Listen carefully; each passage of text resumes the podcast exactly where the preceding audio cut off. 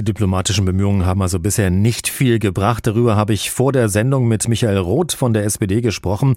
Er ist Vorsitzender des Auswärtigen Ausschusses des Bundestages.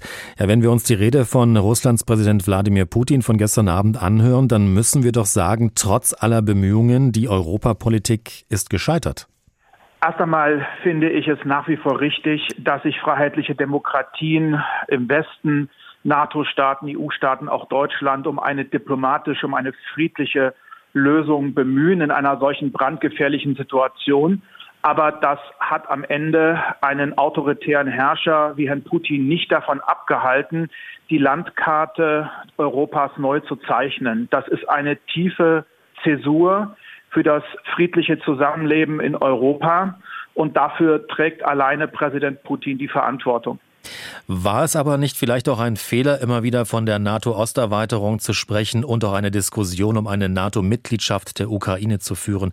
Ist das nicht unter anderem auch ein Grund, weshalb Putin so reagiert, wie er jetzt reagiert? Also zum einen hat auch Putin, hat auch Russland die Souveränität und Freiheit der Staaten des östlichen Europas anerkannt. Zum Zweiten hat es seit 2008 überhaupt keine konkreten Verhandlungen über eine NATO-Mitgliedschaft der Ukraine oder auch Georgiens gegeben. Das war schlicht und ergreifend kein Thema. Es gibt eine Partnerschaft zwischen der Ukraine und der NATO, aber mehr eben auch nicht. Insofern sind das alles konstruierte Argumente. Da ist Herr Putin ja besonders kreativ dabei, um dann auch einen Grund dafür zu haben, die Landkarte Europas, vor allem des östlichen Europas, neu zu zeichnen und vor allem zu etwas zurückzukehren, was wir ja eigentlich meinten abgelegt zu haben nach dem Fall der Mauer und nach der Wiedervereinigung Europas und Deutschlands nämlich Einflusssphären. Aber das östliche Europa ist eben nicht der Hinterhof der Macht von Herrn Putin. Das sind freiheitliche, souveräne Staaten. Putin sieht die Ukraine mittlerweile als ein Teil Russlands an und versucht jetzt ja wahrscheinlich auch Tatsachen zu schaffen. Sie haben es ja auch gerade schon angedeutet.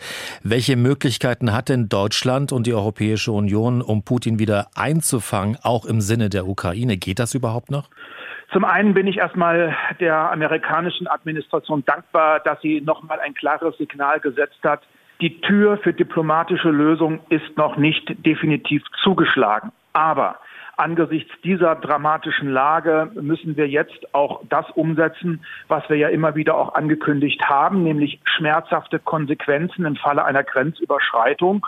Und ich kann hier nur davor warnen, nationale Alleingänge zu betätigen, sondern was wir jetzt brauchen, ist weiterhin Geschlossenheit und Entschlossenheit von EU und NATO. Denn das, muss man ja mal anerkennen, ist Putin nicht gelungen, uns, wie das in den vergangenen Jahren immer wieder der Fall war, zu spalten.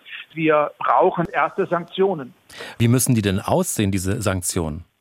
Was mir am wichtigsten wäre, wäre ein Signal, wir wollen gar nicht die russische Bevölkerung abstrafen, aber dieses System Putin müsste abgestraft werden. Das heißt, diese Oligarchen, die im Schatten Putins groß und reich und mächtig geworden sind, die in Österreich Urlaub machen, die in Berlin, London und Paris Wohnungen besitzen, die ihr Geld irgendwo in den Westen transferiert haben, denen müssten wir im Prinzip die rote Karte zeigen, um deutlich zu machen, es geht nicht gegen die russische Bevölkerung, sondern es geht gegen dieses System Putin.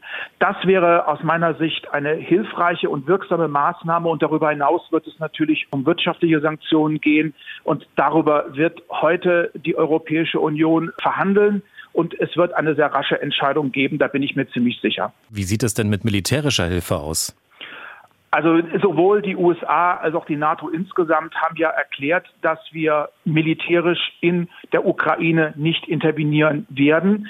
Aber wir werden sicherlich auch weiterhin der Ukraine dabei helfen, in dieser schwierigen Situation zu überstehen. Das ist wirtschaftlich und das ist sicherlich auch eine Frage des Schutzbedürfnisses der Ukraine. Und da werden wir ein weiteres Paket zu schnüren haben, das über das hinausgeht, was wir schon gemacht haben. Und wir lassen die Ukraine nicht alleine. Aber Herr Roth, wenn all das nicht funktioniert, also Sie sprechen immer von scharfen Sanktionen, nehmen wir mal an, was wir nicht hoffen, Russland äh, wird jetzt doch eine Invasion wagen in die Ukraine.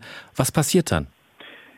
Es wird jedenfalls nicht dazu führen, dass wir mit eigenen Soldatinnen und Soldaten on the ground dort eingreifen. Das ist eine klare Ansage gewesen und wir werden dann die vielen Möglichkeiten, die einem die Diplomatie zur Verfügung stellt, über Sanktionen zu nutzen wissen, um Herrn Putin nochmal ein Stoppschild aufzuzeigen. Ob das dann am Ende wirksam ist, das kann ich Ihnen selbstverständlich noch nicht sagen. Aber das Signal, was wir in den vergangenen Wochen ausgesendet haben, war, dass das, was jetzt kommen sollte, ist so schmerzhaft, dass es weit über das hinausgeht, was in den vergangenen Jahren immer wieder zu den Sanktionspaketen gehört hat. Und ich kann nur hoffen, dass das dann dazu führt, dass wir wieder zu einer entspannteren Situation kommen. Aber haben Sie auch für mich Verständnis angesichts dieser dramatischen Zäsur kann ich jetzt auch noch nicht prognostizieren, ob es den freiheitlichen Demokratien des Westens gelingt, Herrn Putin davon zu überzeugen, dass dies ein furchtbarer, brandgefährlicher Irrweg ist,